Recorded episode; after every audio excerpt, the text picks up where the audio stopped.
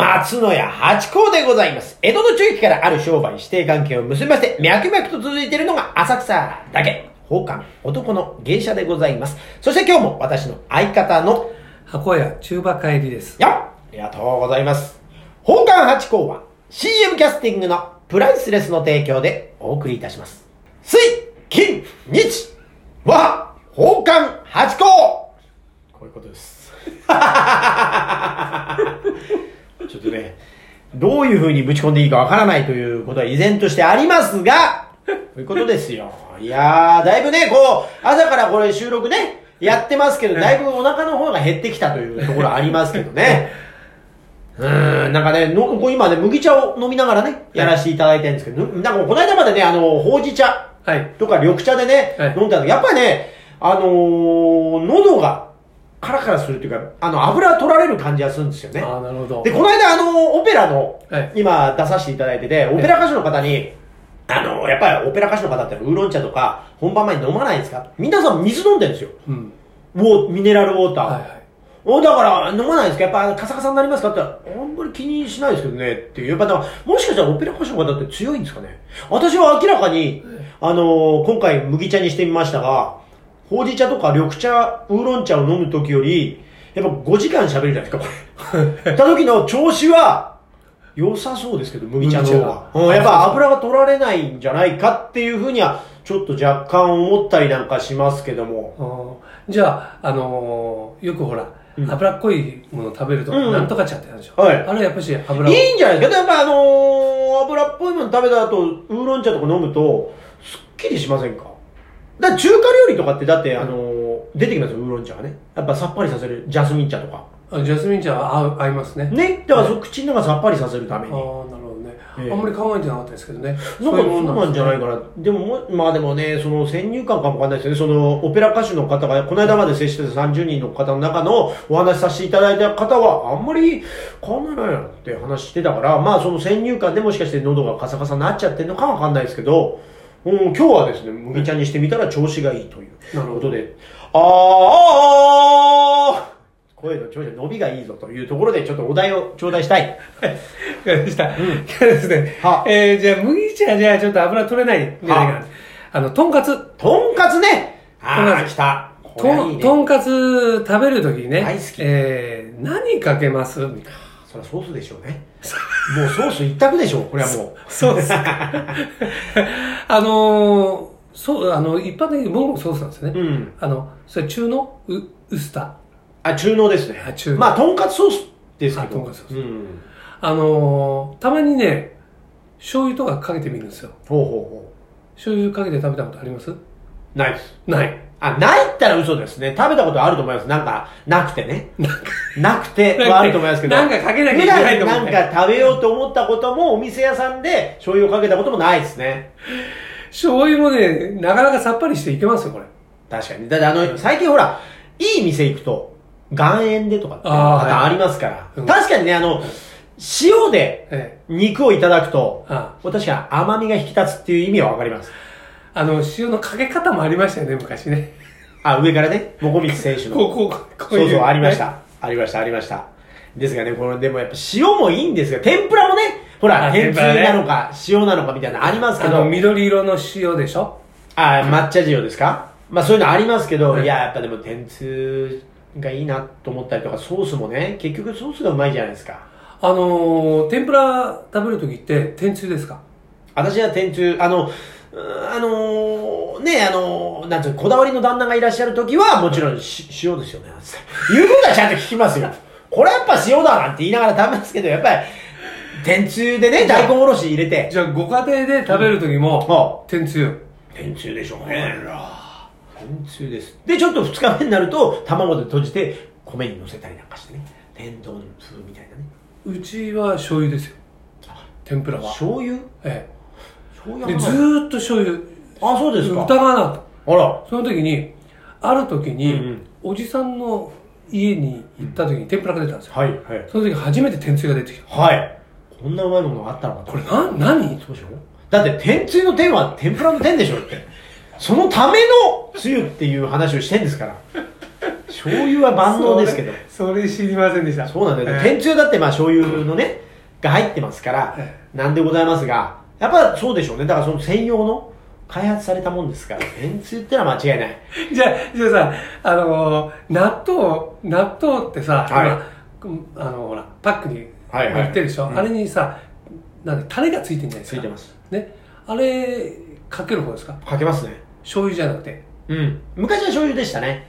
えーじゃああれはやっぱし、納豆に合うように研究されたこれはタレが専用もう、これはもう、完全に専門家の方が、血の滲むような努力をされて作ったから、まあ、あれで完成なんですよ。なるほど。そりゃそう。もちろんだから、それはね、お好きでやっぱり醤油を足してみたりうん、唐辛子入れてみたり、あの黄色い和辛子入れてみたりって、これはもうアレンジですから、あれですけど、それがやっぱ一応いいぞと。いうところなんで、だから万人、だただ、そのほら、一般的に売られてるもんですから、なるべく多くの人を拾ってんだから、もちろん、それは醤油の方がいいぜっていう場合はあります。それはもうその、そねその特有のあれですだけど、もう一般的にこれでしょっていうのを。そう。これだけ間違いなきゃ、間違いないと。今のベストはこれだっていうのはできてるわけですから。そりゃそう。だからあの、カレーもそうらしいですよ。カレーもルーでチョコ入れた方がいいと、コーヒー入れた方がいいってあるじゃないですか。あれ、もちろんあの、クミンとかそういうのから全部やる方は別として、あの、ルーで行く方は、あれでバランス取ってるから、あれに加えない方が美味しいっていう説あります。じゃあ、あれだ。例えば、うんバーモントカレーとジャワカレーうんのあれを半分ずつ入れるとかっていうのはダメなんだ。あ、でそれいいんじゃないですか、でも。バランスのいいもの同士だからわかんないけど。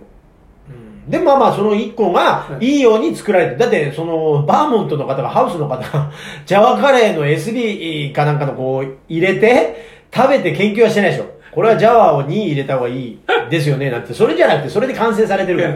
もちろんだからそれもまた好き好きで、やっぱりこう、こっち入れた方が、中辛と辛口を混ぜた方が、中中辛みたいな、そういうのがいいとかね、コクを足すために蜂蜜入れた方がいいとか、そういうことはもちろんその家庭の味としてはいいけども、味のバランス、この、あの、このバランスね、表で言うと、どうやら、それが一番いいっていう話はされてました。じゃああれだね、この車にはこの純正のタイヤをつけてくださいってそうでしょうね。ね。一番乗りやすいよ、みたいな。そうです、そうです、そうです。ただ、その、シャコタンにしたい方はもちろんそうだし、それは好き好きの、それはバランス、今後のバランス。で、それは自由なんですけど、た多分その、一番バランスがいいは。い一番も物持ちがいい。例えば車のタイヤでも、それをつけとけば、まあ一番長持ちしたりすることはあるのかもわかんないですけどね。だとんかつって言ったら、だからソースが、まあ、まず、だとんかつ屋で、あの、まず一番量があって、とっぷりあるのはとんソースじゃないですか。そうです。そうでしょ？一回だけ。塩もあるけどももちろんそううんあ、それはあれですよ、串揚げでしょ。だから、とんかつは、多分、多くの方が、まあ、ソース。で、まあ、塩派の方もいらっしゃいますけど、まあ、おおむね、えー、ソースなんでしょうけど、これね、アジフライになると話違くなってきませんか？ソース派と、醤油ってのがかなりのバランス増えてくると思うんですよね。俺ね、ソース。アジフライはね。私もソースなんだけどね。あれね、俺思ったんだけどね、うん要するに、フライ。はい。フライはソースで、そうなの。そうですよね。そう。だから、あの、天ぷら、プラみたいのは、醤油。醤油系。だから天つゆですよね。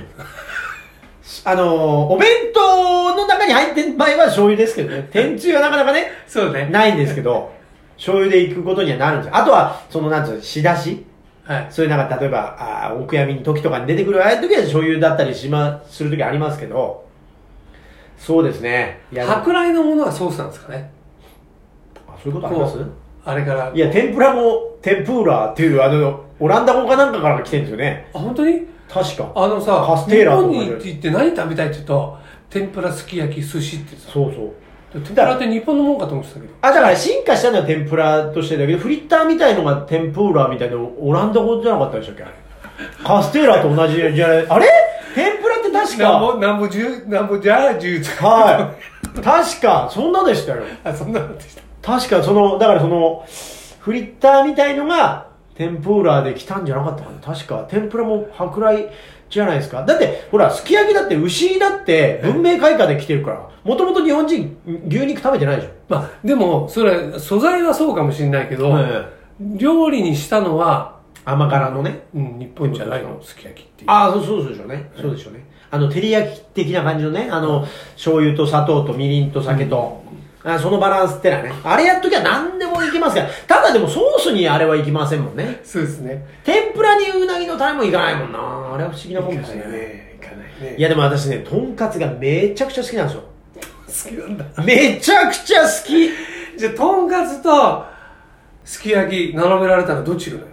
いや、それは、それ難しいですよ。だから、いい時、だから、ご褒美としてのすき焼き。身近なとんかつみたいなことだから。ね。そうなんです。だから、どっちが好きってこう付けがたい。でも、なんか食うもの何しようかって、とんかつ屋が目の前にあったら、とんかつ行こうじゃない。なります。中華屋と、とんかつ屋があったら、とんかつ屋に行きますよ、私は。うん、うまいものだって。安いし。とんかつね。あ、じゃあ、とんかつは、ヒレ、ロースどっち？これね、あの、ロースですね。やっぱ油が食べたい。だってせっかくこう、なんつうの、なんつうのまみれたいのねそう、油で揚げてね。そう、ヒレも美味しいです、もちろん。うんだけどヒレ、これね、もう正直ね、ヒレはちょっと高い。